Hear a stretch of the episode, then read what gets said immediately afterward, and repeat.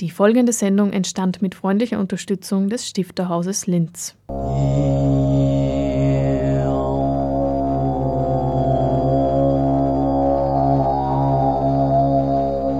Literatur im Radio.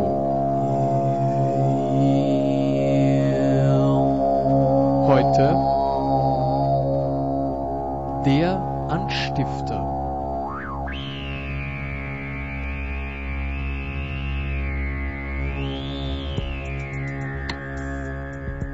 Außerdem nimmt dem Lübeck in der Muldenstraße niemand mehr ab, auch die Lena nicht.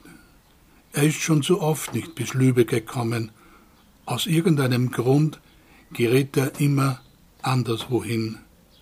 Dennoch, bei all den Vermutungen und unbestätigten Gerüchten bleibt Lübeck die Ausnahme. Lübeck ist Mosers eigentliches, nahes und zugleich fernes, vermutlich unerreichbares Ziel. Es ist still geworden um Lübeck. Auch im Stillen ändert sich nichts an Mosers Wunsch, irgendwann nach Lübeck zu kommen. Mit dieser Textstelle aus Alfred Gelbmanns neuem Roman begrüßt sie Hannelore Leindecker zum Anstifter, dem auditiven Literaturmagazin. Über diesen Roman mit dem Titel Vorläufig Lübeck spricht der Autor im ersten Teil der heutigen Sendung. Und im zweiten Teil hören Sie Rudolf Habringer über das Unergründliche und das Banale. Dabei handelt es sich um Essays über das Schreiben.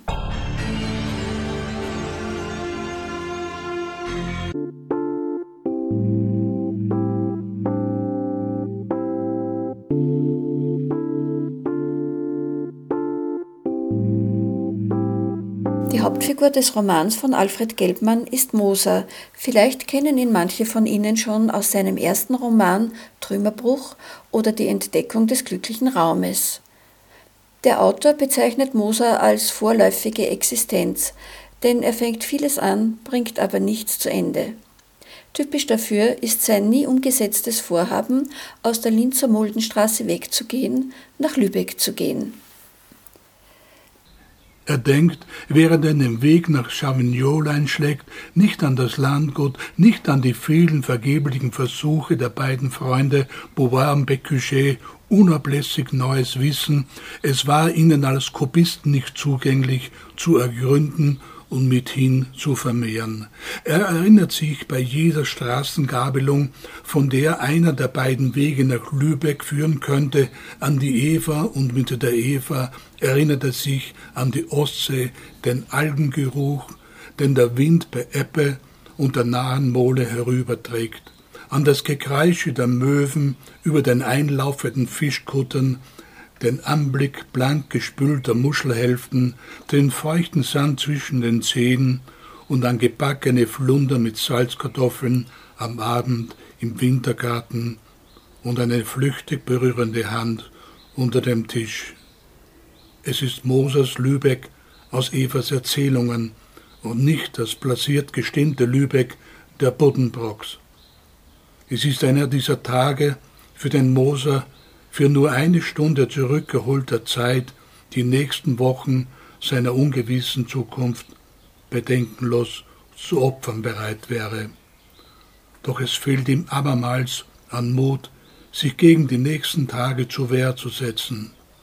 Moser kommt auch diesmal nicht bis Lübeck. Er zieht Chavignol Lübeck vor. Je weniger Moser nach Lübeck kommt, umso vertrauter wird es ihm, umso mehr ängstigt ihn, sollte er Lübeck je erreichen, ein anderes Lübeck als das seiner Vorstellungen anzutreffen. Vielleicht ende ich an einem meiner länger werdenden Tage doch noch an der Ostsee, in einem Strandkorb gegen schwache Abendbrisen aus dem Baltikum anhüstelnd. Alfred Gelbmann, geboren 1946 in Linz, ist Autor, Herausgeber und Literaturwissenschaftler. Mit ihm habe ich über sein Buch gesprochen. Wenn Sie in Vorläufig Lübeck die ersten zwei, drei Seiten lesen und den Letz-, die letzte Seite lesen, könnte man sagen, und so ist es auch provoziert, wäre das Buch erledigt. Es hat weit darüber hinaus keine weitere Bedeutung. Jetzt könnte man das natürlich als Koketterie verstehen. Und gerade das ist es nicht. Es ist etwas, was während des Schreibens vor sich geht. Und ich spreche jetzt nicht als Autor, sondern als Schreiber. Ich differenziere ja die beiden Figuren. Es ist ja ein Rollenspiel. Es gibt ja den empirischen Autor und den Autor in Schreiberfunktion. Und als dieser spreche ich jetzt, dass ich von der, vom Motiv hier ein Buch über ein zeitgeschichtliches Buch über die Sozialisation der Nachkriegszeit, das ist etwas, was mich sehr bestimmt hat in meinem Leben, in meinem Denken, in meinem Schreiben. Und währenddessen man das schreibt, merkt man, dass man überholt wird von etwas. Nämlich das, was man vielleicht als Bedeutung anlegt, bedeutungslos wird. Und zwar insofern, dass ich versucht habe, diese Stimmungen der Nachkriegszeit, wie sie zwei junge Menschen ganz divergierend erleben und wie sie darauf reagieren, wie ich gemerkt habe, dass eigentlich der Gegenstand meiner Beobachtungen also wenn man so will, der Rückfall in die Barbarei, das ist das Motiv, dass ich merke, dass die Beschreibung der Nachwirkungen einer Barbarei, wie sie im Mitte des 20. Jahrhunderts festgestellt und, und auch nicht bestritten wird, dass diese Beobachtung zu kurz greift. Das würde so das würde für mich bedeuten, dass das Barbarische oder Rückfall des Barbarische ins Barbarische etwas Zyklisches ist. Und das ist es nicht. Es ist ein Kontinuum. Barbarei hat ein Kontinuum. Und das ist etwas, was ich beim, wenn man so will, beim Motiv, beim ersten Motiv, Basismotiv, ich habe nicht mehr als ein Basismotiv. Alles andere passiert ja beim Schreiben, bekanntermaßen, zumindest bei meiner Art des Schreibens habe ich bemerkt, dass meine Beschäftigung mit der und auch mit der Konfrontation, wie wir sie alle erleben, mit der Flüchtlingspolitik, mit Biopolitik, dass diese Barbarei neue Formen angenommen hat und die machen eben mein Buch so bedeutungslos. Also das heißt, diese Biopolitik, die dahinter steckt, ich glaube, der Begriff ist von Foucault, heißt ja nichts anderes, dass man nicht mehr tötet, sondern sterben lässt ob man jetzt die Menschen im Mittelmeer ertrinken lässt, ob man Kinder verhungern lässt, ob man die Grenzen zumacht. Es ist diese Form der Barbarei, die mich letztlich dazu bewogen hat, meinen Roman als bedeutungslos zu bezeichnen in der Einleitung. Weil eine wieder aufgewärmte Geschichte von Nachkriegs, einer Nachkriegsgeneration viel zu kurz greift. Also, wenn man so will, äh, es ist immer so, auch bei meinem ersten Roman hat mich mein eigenes Schreiben überholt, es hat mich etwas eingeholt und es ist wahrscheinlich auch das Wesen des Schreibens, dass im Schreiben, in der Bewegung der Sprache äh, Dinge auftauchen, die latent sind und erst durch die Sprache manifest werden. Und das ist das, was mich fasziniert. Und das ergibt natürlich keine einfache Lektüre. Sie hörten Alfred Gelbmann über seinen neuen Roman Vorläufig Lübeck, erschienen im Sisyphus Verlag. 2012 erschien Gelbmanns Roman Trümmerbruch oder die Entdeckung des glücklichen Raums. 2015 veröffentlichte er Essays mit dem Titel Und vermutlich liegt da irgendwo mein Körper, aber was nützt das? Und noch in diesem Jahr, 2017, werden Essays zu Thomas Bernhard erscheinen. Titel der eigentliche Thomas Bernhard. Am 13. Juni wird Alfred Gelbmann im Stifterhaus aus seinem neuen Roman Vorläufig Lübeck lesen. Er wird aber auch am 27. Juni im Stifterhaus zu Gast sein, dieses Mal als Herausgeber, als Leiter des Welser Mitter Verlags. Dieser wird Neuerscheinungen von Rudolf Habringer und Reinhold Aumeier präsentieren und Gelbmann wird die Lesungen moderieren.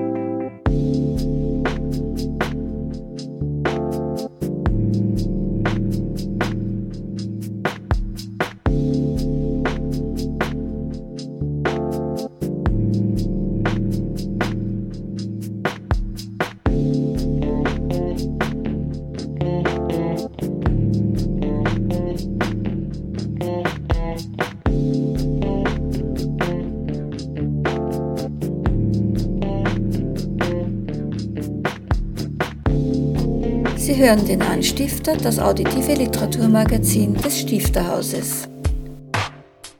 Sicher haben sich viele von Ihnen schon einmal gefragt, wie ein Autor, eine Autorin aus dem Sprachmaterial, das uns allen zur Verfügung steht, ein sprachliches Kunstwerk schafft. Rudolf Habringer, Autor, Satiriker, Kabarettist und Musiker, hat nun ein Buch geschrieben, das interessante Einblicke in sein Schreiben gewährt. Du gehst herum, kramst, stocherst in Stellagen, nimmst heraus, prüfst, hältst an dein Ohr, lässt ein Wort über deine Zunge gleiten, machst die Sprechprobe. Wie fühlt er sich an? Knackig, frisch, scharf im Abgang, schal? Wie ist sein Rhythmus? Stockt es? Rockt es?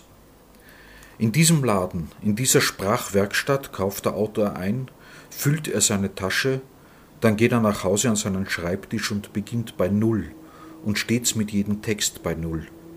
Am Scharnier zwischen der bloßen Materialhaftigkeit eines Wortes und seiner Bedeutung sitzt er, behaucht und befeuert er mit seiner Fantasie sein dürres Ausgangsmaterial, auf das sich Sätze bilden und später daraus die seltsame Übertragung von Bildern, einer Empfindung, einer Stimmung im Kopf eines anderen stattfinde. Und kein Linguist und kein Neurologe weiß genau, auf welche Weise dieser rätselhafte Vorgang abläuft. Es stimmt, es ist schon alles gesagt. Und es stimmt nicht. Es formuliert, es fabuliert sich immer wieder neu. So ist es mit dem Schreiben. Der Essayband heißt Das Unergründliche und das Banale und ist im Welser Verlag als fünfter Band der Reihe Reden über das Schreiben erschienen. Hören Sie nun Rudolf Habringer im Interview. In dem Essayband, der vor kurzem erschienen ist, gibt es 15 verschiedene Texte. Ähm, was erwartet da die Leserinnen und Leser bei diesen Texten?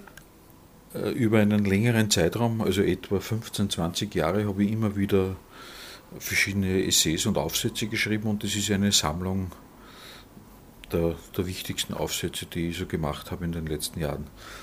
Da gibt es Themenbereich Literatur, also oder sogar wissenschaftliche Beiträge. Es gibt zum Beispiel einen Beitrag über Thomas Bernhard, über die Anfänge von Thomas Bernhard als Journalist. Dann gibt es einen Vortrag, den ich gehalten habe über Raymond Carver, das war ein amerikanischer Short-Story-Schreiber. Dann gibt es Texte über das eigene Schreiben.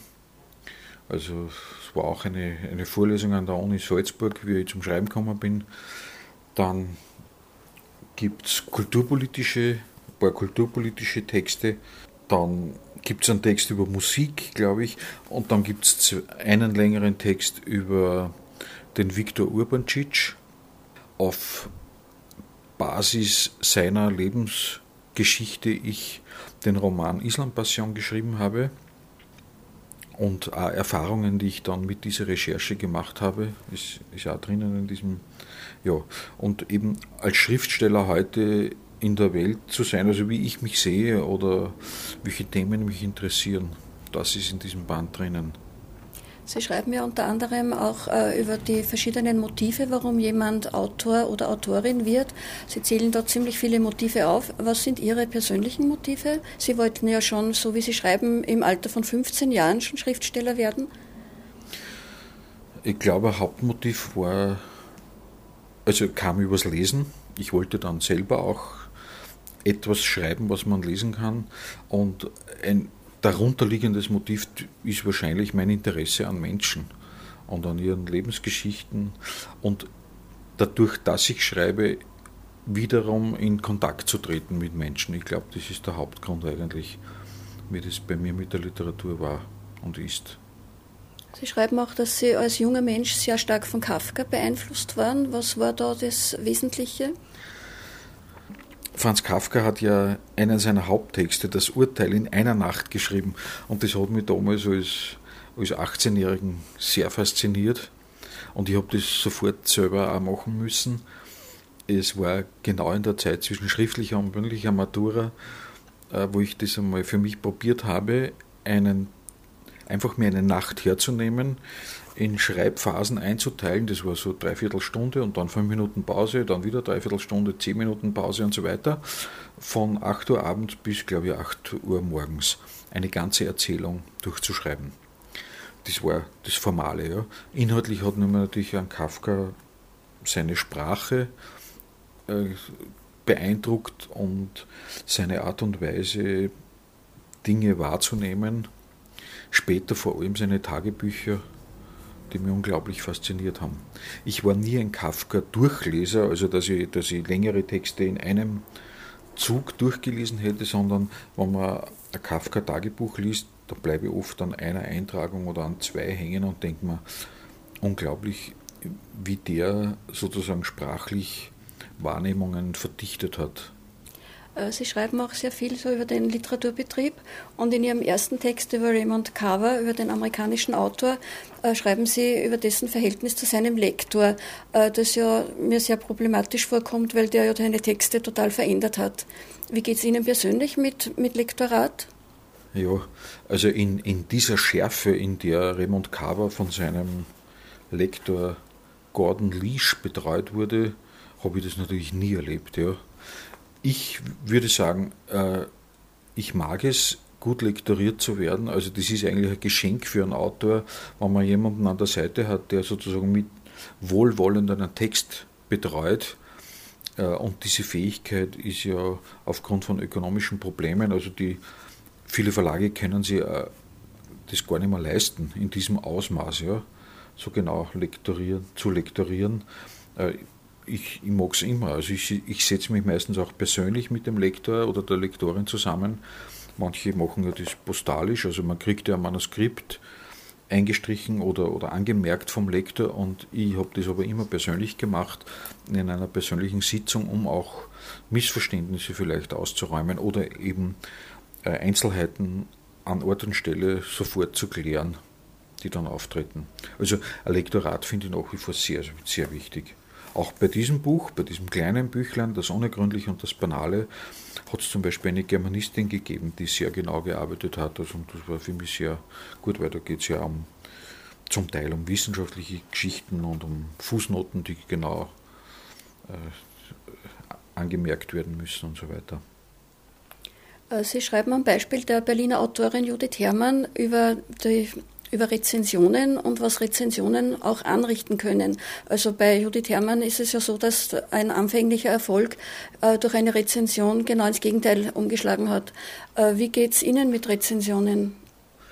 Ja, das war nur ein Beispiel, weil man bei der Judith Herrmann an einem Beispiel gesehen hat, die wird ein bisschen dieser Raymond Carver Schule zugerechnet, äh, die sich vor allem durch Reduktion und Minimalismus auszeichnet und durch Lakonie. Und die Judith Herrmann wurde auch aufgrund ihrer, dieser Fähigkeiten ganz stark gelobt, damals von der äh, Literaturkritik, also bis hinauf zu Marcel Reich-Ranitzky.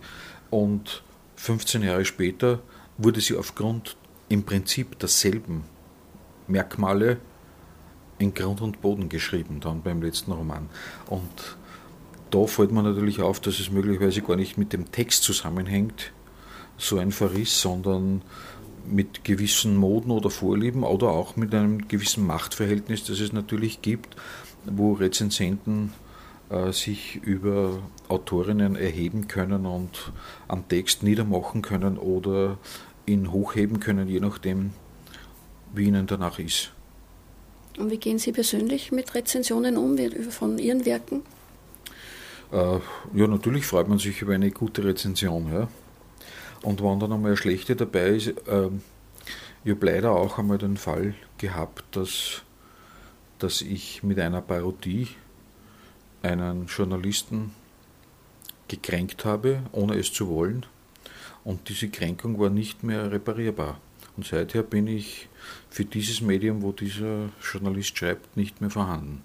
Also so hat auch was mit Macht zu tun. Obwohl ich damals versucht habe, auch das persönlich in einem kurzen Gespräch auszuräumen, aber da habe ich gesehen, aha, also der, der Journalist hat sich insofern, und hat sich auch mit, einer, mit einem mächtigen Verriss dann sozusagen in einer entfernten Zeitung, wenn man so will, gerecht.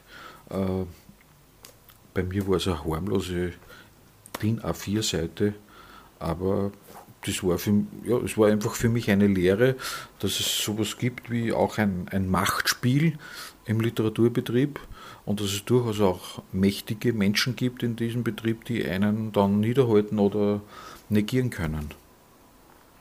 Eine andere Seite des Literaturbetriebs sind Lesungen. Äh, Sie haben da einige Beispiele gebracht, die ich sehr interessant gefunden habe, nämlich die zeigen, äh, welchen Stellenwert Literatur bei manchen Veranstaltern hat.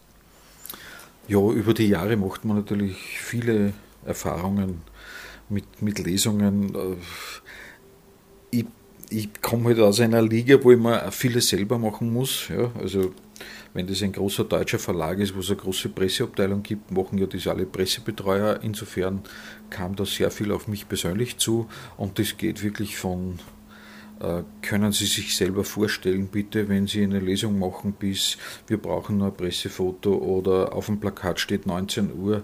In Wirklichkeit beginnt es aber erst um 19.30 Uhr oder ich weiß nicht was. Oder dann Verhandlungen über das Honorar oder also da, da habe ich alles erlebt. Bis hin auch, dass Veranstalter mich zwar eingeladen haben, aber dann selber noch gar nicht da waren. Äh, ja, das erlebt man als Autor alles über die Jahre. Und natürlich auch den Stellenwert im Zusammenhang mit anderen Kultur- oder Zweigen, was weiß ich, zum Beispiel einem Konzert oder einem Kabarettprogramm, wo die Literatur eher dann ein, wie sagt man, ein Schattendasein führt im Verhältnis zu diesen anderen, wo eben mehr Leute kommen, wo plötzlich ein Quotendruck spürbar wird von Seiten des Veranstalters, wofür ich als Literat ja im Prinzip nichts kann.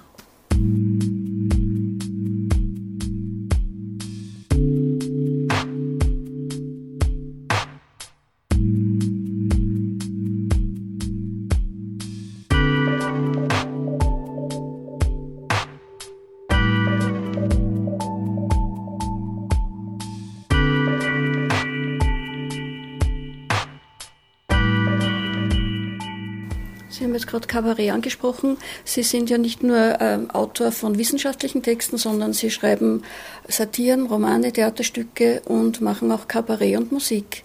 Ähm, was steht denn da im Vordergrund für Sie? Das wechselt immer ein bisschen bei mir. Also ich, ich bin halt, ich mache halt bei mir alles interessiert. Sozusagen. Ich bin da relativ breit aufgestellt, denke ich mal. Äh, satirisch-kabarettistische Texte haben halt sage ich mal, den Vorteil, dass sie leichter zu konsumieren sind. Also ich denke, das geht so in Wellen. Und wenn ich wieder mehr an einem Roman arbeite, dann bin ich wieder mehr bei der Prosa zu Hause. Und äh, das Kabarettistische ist natürlich auch für mich ein bisschen, um, um Geld zu verdienen. Also die Auftritte, ich lebe halt hauptsächlich von den Auftritten. Mhm. Sie hörten Rudolf Habringer über seinen kürzlich erschienenen Essayband Das Unergründliche und das Banale, herausgegeben vom Welser Mitter Verlag. Rudolf Habringer, Jahrgang 1960, studierte Germanistik und Theologie in Salzburg und lebt als freier Schriftsteller in Walding bei Linz. Seine große Vielseitigkeit zeigt er mit den verschiedensten Genres und Formaten. Er schreibt Romane, Erzählungen, Satiren und kabarettistische Programme, Kolumnen und Essays. Nicht zuletzt ist er auch als Musiker und Herausgeber tätig. Eine ganz kleine Auswahl seiner zahlreichen Publikationen. Die Romane von 2008 bis 2013 sind Island Passion, Engel zweiter Ordnung und Was wir ahnen. 2016 erschienen Satiren mit dem Titel Die Töpfe von Brüssel und andere Fettnäpfchen. Thank you.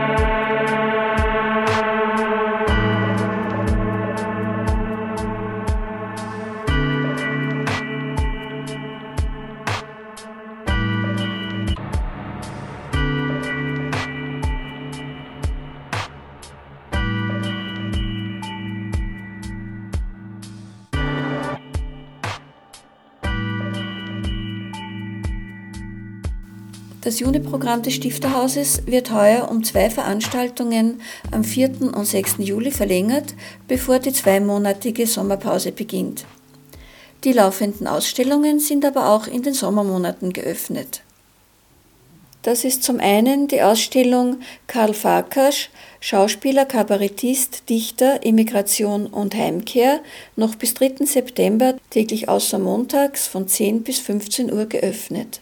Dann wäre da noch die Next Comic Ausstellung im Literaturcafé.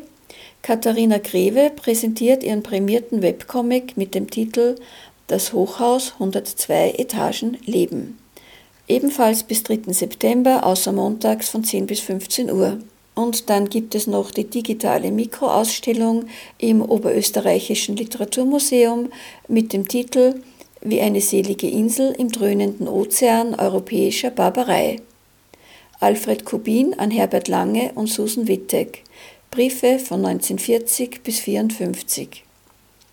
Diese Ausstellung ist ebenfalls außer montags von 10 bis 15 Uhr offen und geht noch bis 27. August.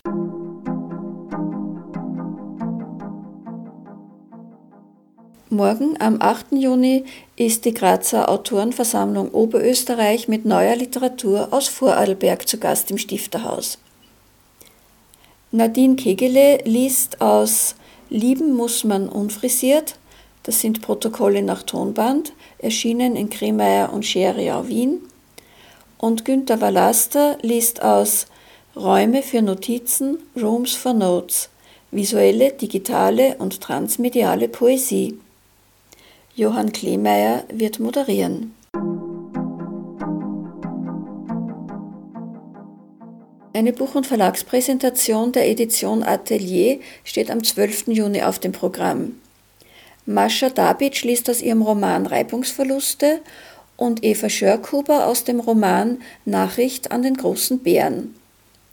Die Moderation bestreitet Jörgi Poll.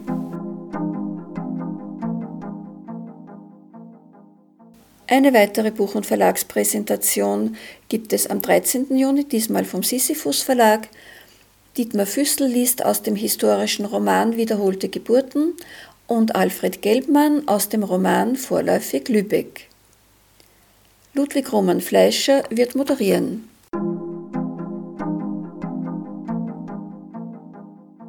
Die Verleihung der Heimrat-Becker-Preise findet am 20. Juni statt. Bodo Hell wird lesen, er ist der Preisträger des Heimrat-Becker-Preises. Die Laudatio für ihn hält Shoshana Gase, und den Förderpreis zum Heimrat-Becker-Preis erhält Maria Genschel. Hier wird Christian Steinbacher die Laudatio halten. Und Theresia Brammer erhält den Essaypreis Neue Texte.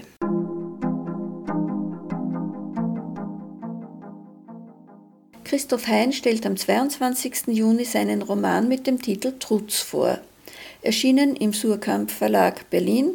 Christian Schacherreiter wird moderieren.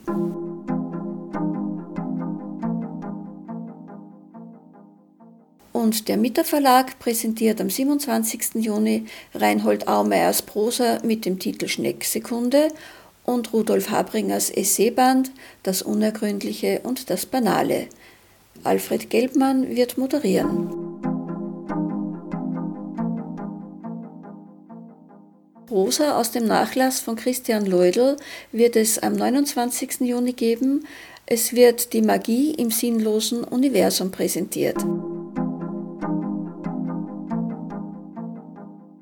Wie immer können Sie natürlich auf der Stifterhaus-Homepage nachlesen, wenn Sie genauere Informationen benötigen. www.stifter-haus.at Auf der Homepage von Radio Froh können Sie die Sendung jederzeit nachhören oder downloaden. www.froh.at/kultur damit geht das Stifterhaus jetzt in die Sommerpause. Hannelore Leindecker verabschiedet sich und freut sich auf ein Wiederhören am 6. September.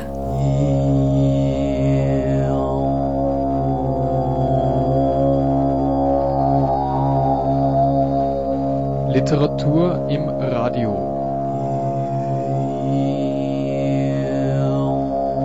Heute der Anstifter.